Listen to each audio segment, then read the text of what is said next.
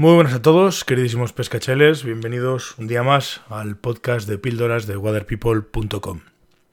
Estaba dándole vueltas a, bueno, un poco a ver qué se podía hablar y qué se podía tratar en estos días, pues la verdad es que está siendo otra semana de lo más peculiar y de lo más peliaguda, pues está haciendo unos calores terribles y bueno, tampoco es que haya excesivo movimiento, está la cosa de verdad, de verdad complicada y bueno, pues estaba aquí ahora en el río haciendo, haciendo un poquito de lance, lanzando y haciendo algún rodado.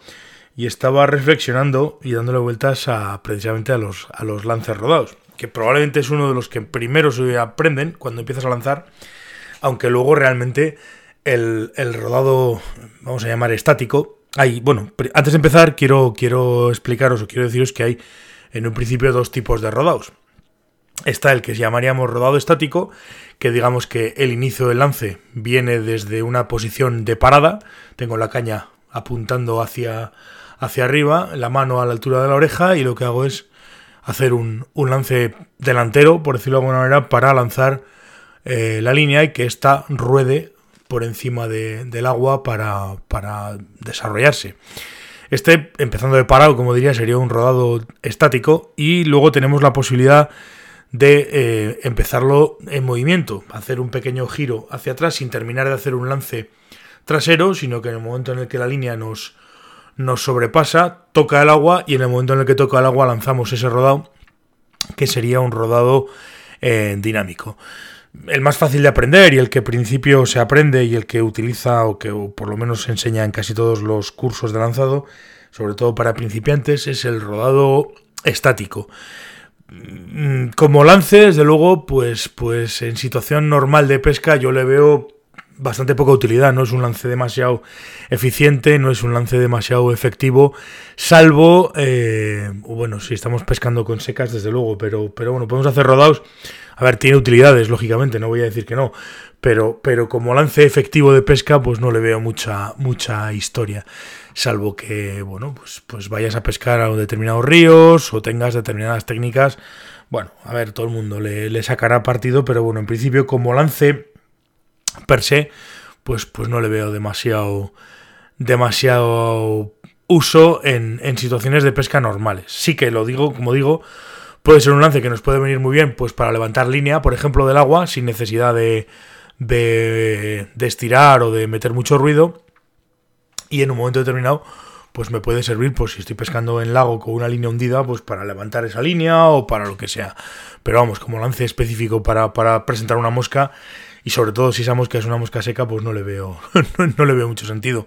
Seguramente algunos echaréis manos a la cabeza y me diréis no pues yo es que utilizo mucho los rodados estáticos porque me sirven para y hombre evidentemente depende de la circunstancia depende del río y depende de muchas cosas.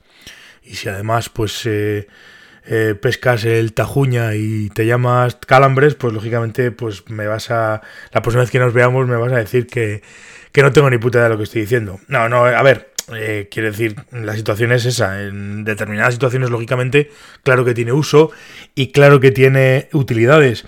Pero como lance en la mayoría de tramos en los que pesco yo y en la mayoría de tramos en los que trabajo y en la mayoría de tramos ríos tanto grandes como pequeños como tal, pues hombre, lógicamente no, no tiene para mí excesiva utilidad, salvo, como he dicho, para levantar la línea del agua o en un momento determinado, si estamos, ya digo, pescando en un, en un lago o en un tramo un poco tal, con una línea de punta hundida, pues, pues levantar esa punta para, para ponernos a lanzar cuanto antes. Es decir, el relevado estático como tal, pues es un lance sinceramente bastante limitado que en un momento determinado, pues lo dicho, pues, pues me puede venir bien para determinadas cosas, pero no como un lance específico para estar todo el día pescando con él.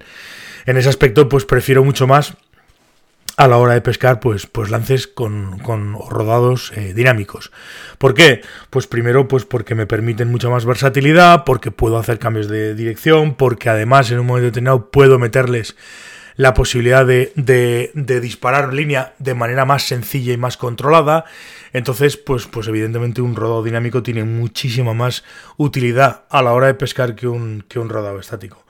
Eh, podéis hacer la prueba, es decir, podéis hacer la prueba en un momento determinado a hacer un lance rodado eh, estático y hacer el mismo lance rodado en dinámico. Es decir, pegáis un, un pequeño lance atrás y en el momento que la línea, en el momento en el que la línea os ha sobrepasado un poco, más o menos calculas el sitio que tienes detrás, en ese momento justo toque el agua y en el momento en el que la línea, a la altura de la unión de la línea con el bajo, toca el agua, yo meto un rodado para que eh, lo que se llama el, el, kiss and el besar e ir, y automáticamente salga la línea eh, disparada y haga, y un rodado.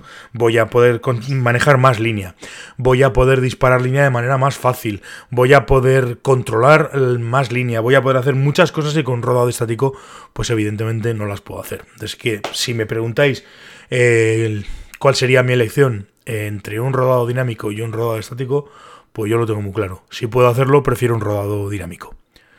Y esto es todo.